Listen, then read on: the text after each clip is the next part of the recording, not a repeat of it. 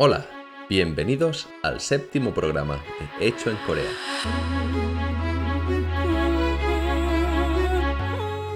Un podcast en el que hablamos de temas relacionados con Corea y en especial desde el punto de vista de los negocios. Yo soy Roger Rollo, empezamos.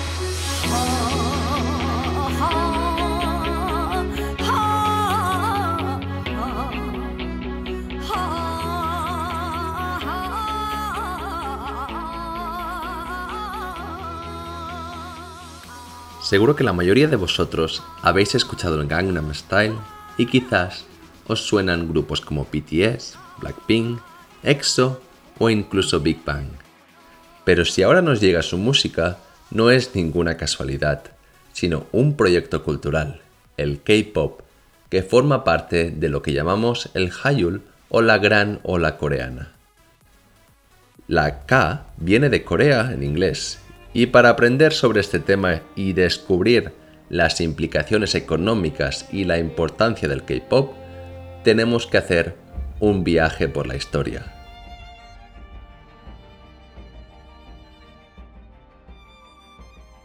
La música nos regala momentos míticos que trascienden el tiempo y generan cambios que no podemos imaginar. Desde ese Elvis Presley con su Hound Dog en The Milton Bell Show en 1956.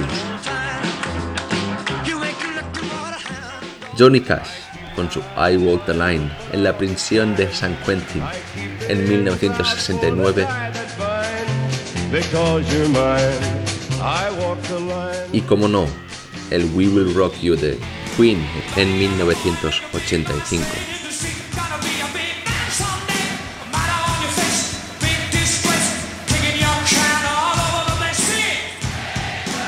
Son momentos que sin duda pasan a la prosperidad. Pero volvemos al K-Pop y encontramos ese momento disruptivo en 1992, con el grupo Taiji Boys actuando en un programa de talentos musicales. En ese momento podemos decir que empieza el K-Pop. Pero ¿cómo se crea una industria valorada en 5.000 millones de dólares en menos de 20 años? En este programa intentaremos averiguar. Seutaji no recibió las mejores críticas en ese programa y todos los que vieron su actuación reflejaban la misma perplejidad que un pintor clásico delante de un cuadro de Miró. O te encanta o lo odias.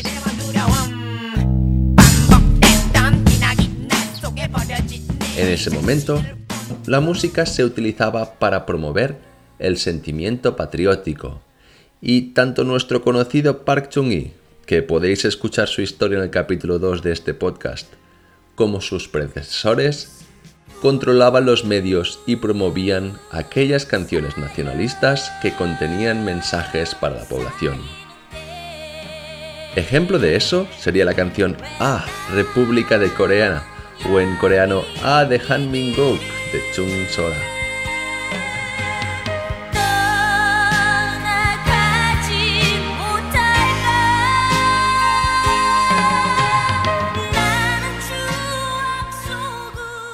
Sin embargo, el debut de televisión de los South Asian Boys en 1992 representa un antes y un después, y es un símbolo de la modernización y el cambio cultural de no solo la música, sino de todo el país entero. Pero, ¿por qué eran tan diferentes? South Asian Boys rapeaban, usaban pantalones anchos, bailaban al más estilo breakdance. Todo un choque cultural para una sociedad tradicional. De golpe, esos tres chicos se convierten en un referente cultural y los jóvenes empiezan a imitar sus ropas, su estilo, su baile, todo. Ellos trajeron la moda del hip hop estadounidense y las letras críticas como el Come Back Home de 1995 empezaron a ser un símbolo de reivindicación y libertad hasta el punto que incluso el gobierno llegó a censurar canciones como Regret of the Times por su contenido inapropiado. Pensad también que esa apertura cultural también fue acompañada de un crecimiento económico que situó a Corea en el onceavo país del mundo. Ese mismo año, nuestro grupo lanza un vídeo para despedirse. Y justo en ese momento aparece Lee So-man, un expresentador y empresario que entendía el milagro económico y sabía muy bien los beneficios de la exportación. Él vio la música como un producto cultural y el Made in Korea o hecho en Corea el gancho perfecto para vender. Su primer grupo, Hot, y su primer hit, Candy, en 1996 tienen muchas similitudes con la música de Seotaji Boys y una mezcla de referentes culturales y moda que genera sorpresa y admiración a partes iguales.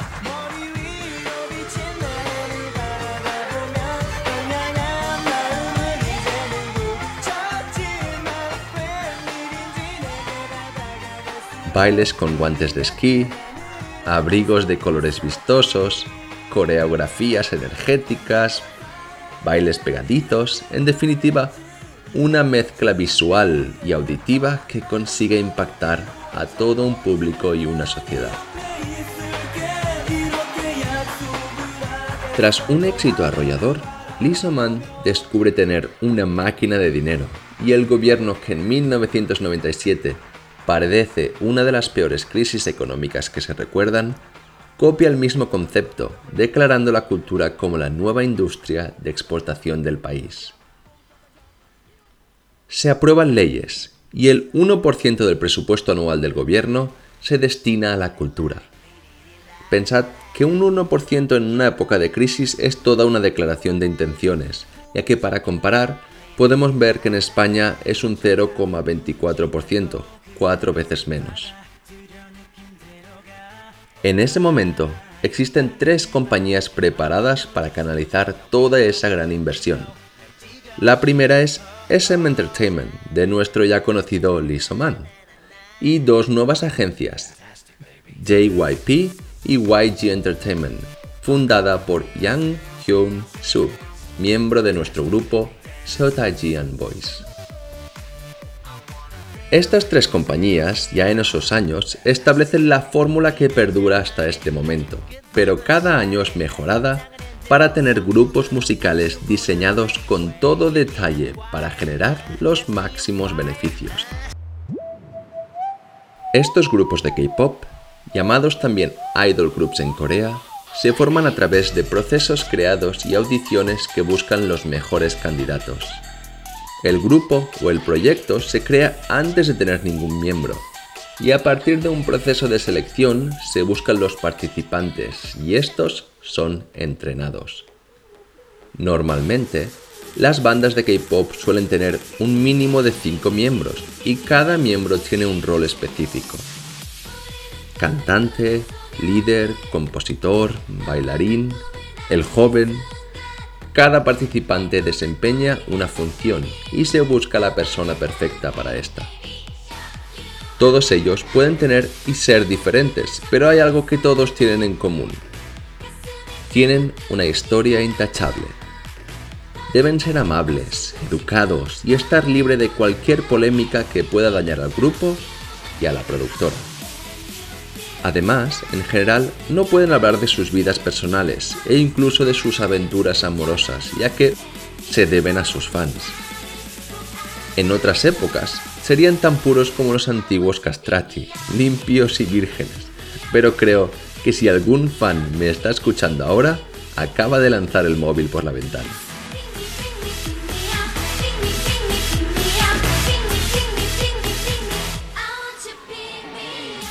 Por otro lado, su música también está hecha para la exportación. Y ejemplo de eso es la gran cantidad de estrofas en inglés en todas sus canciones. E incluso la mayoría de los nombres de los grupos son acrónimos que no necesitan traducción.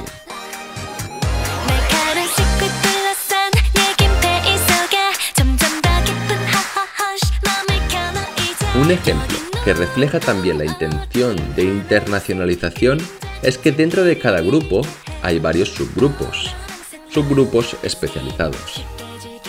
miembros que hablan chino, inglés y además muchas veces lanzan versiones distintas de una misma canción o de un mismo videoclip. En definitiva, el K-Pop, muchas veces definido como género musical, engloba un estilo visual, de baile, de venta, de producción, por lo que merece más la pena definirlo como una industria musical o alrededor de la música. Videoclips como Love, Sweet and Tears, con más de 580 millones de visitas, son y serán grandes embajadores de, de esta industria. Y finalmente, ¿qué tipo de música produce la industria K-Pop? Difícil respuesta. El K-Pop toma ideas de todos los países y muchas son escritas por productores internacionales, como es el caso de la canción de Red Flavor, hecha por dos productores suecos.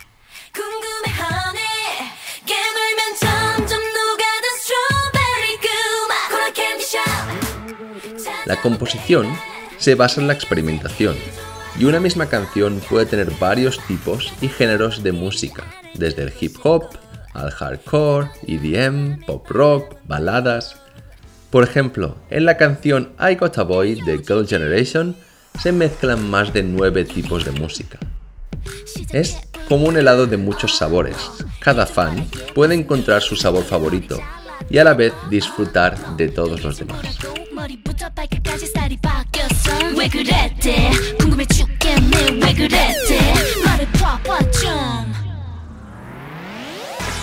En 2011, las tres empresas líderes en el país empiezan a celebrar galas mundiales, hecho que refleja la internacionalización de la cultura. Pero solo un año más tarde, en 2012, otro gran momento aparece, el Gangnam Style de Psy, primer vídeo que alcanza mil millones de visitas en YouTube y la chispa final que necesitaba la industria.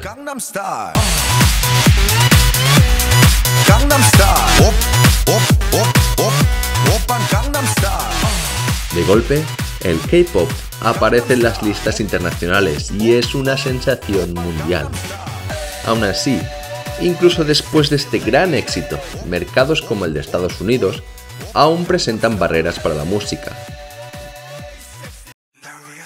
Pero tan solo cuatro años más tarde, en 2017, vuelve a pasar, y esta vez de manos del grupo BTS. BTS arrasa en todos los rankings y su proximidad con el público más joven, con las letras que describen sus inquietudes, sus preocupaciones, genera una gran cantidad de fans. ¿Y dónde estamos ahora? Pues podéis ver que desde la llegada de Psy, muchos grupos de K-pop ya aparecen en las listas musicales, como los Billboard Charts, y otros grupos como los Blackpink, Suga, Monster se dejan ver cada vez más. Y la pregunta es, ¿para qué nos cuentas esto, Roger? A ver, yo no me considero un fan del K-Pop y quizás a mi generación le cuesta conectar o entender de la misma manera que muchos de nuestros padres no entendían el punk, el heavy metal o el hip hop. Pero lo que está claro es que la historia que os he intentado explicar es una historia de éxito, de internacionalización y de negocios, que refleja perfectamente la gran evolución del país coreano. Que no seamos su público no quiere decir que no podamos aprender de ello. Una visión empresarial, junto a una cultura abierta y receptiva, ha generado grandes oportunidades de negocios y un sector que no deja de crecer. Es por eso que si ahora podemos traer el mismo espíritu de transgresión de los South Taegean Boys, junto a la visión empresarial de Lee So-man, podremos aprovechar las oportunidades que nos lleguen. Ahora estamos en la crisis del COVID, pero pensad que la industria del K-Pop nació en 1997, en medio de una de las peores crisis financieras comparable a la que hoy padecemos. Por último, y para cerrar este capítulo, me remito también a su inicio. El K-Pop pertenece a la ola coreana y entre otras industrias comparte los mismos objetivos y premisas que los K-drama o el cine coreano.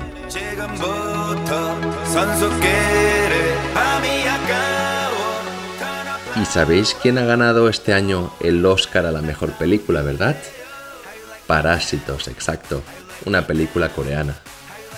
El patrón se repite otra vez y seguramente podamos aprender de él, por lo que si queréis y estáis interesados, haremos un capítulo sobre el cine coreano. Tan solo dejad vuestros comentarios en la web.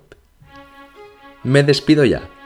Y si os ha gustado este podcast, no dudéis en poner reseñas en iTunes, iBox y en las demás plataformas y dejarme los comentarios que creáis oportunos. También podéis contactarme a mi mail ruge.hechoencorea.es y sugerirme aquellos temas y preguntas que queráis saber. Muchas gracias por estar aquí. Un abrazo y como se dice en el K-Pop, sarangeo, hasta pronto. Dejaré también en la página web todos los videoclips y las fuentes de las que hemos hablado, ya que el K-Pop hay que verlo y escucharlo. Es todo un espectáculo. No os lo perdáis.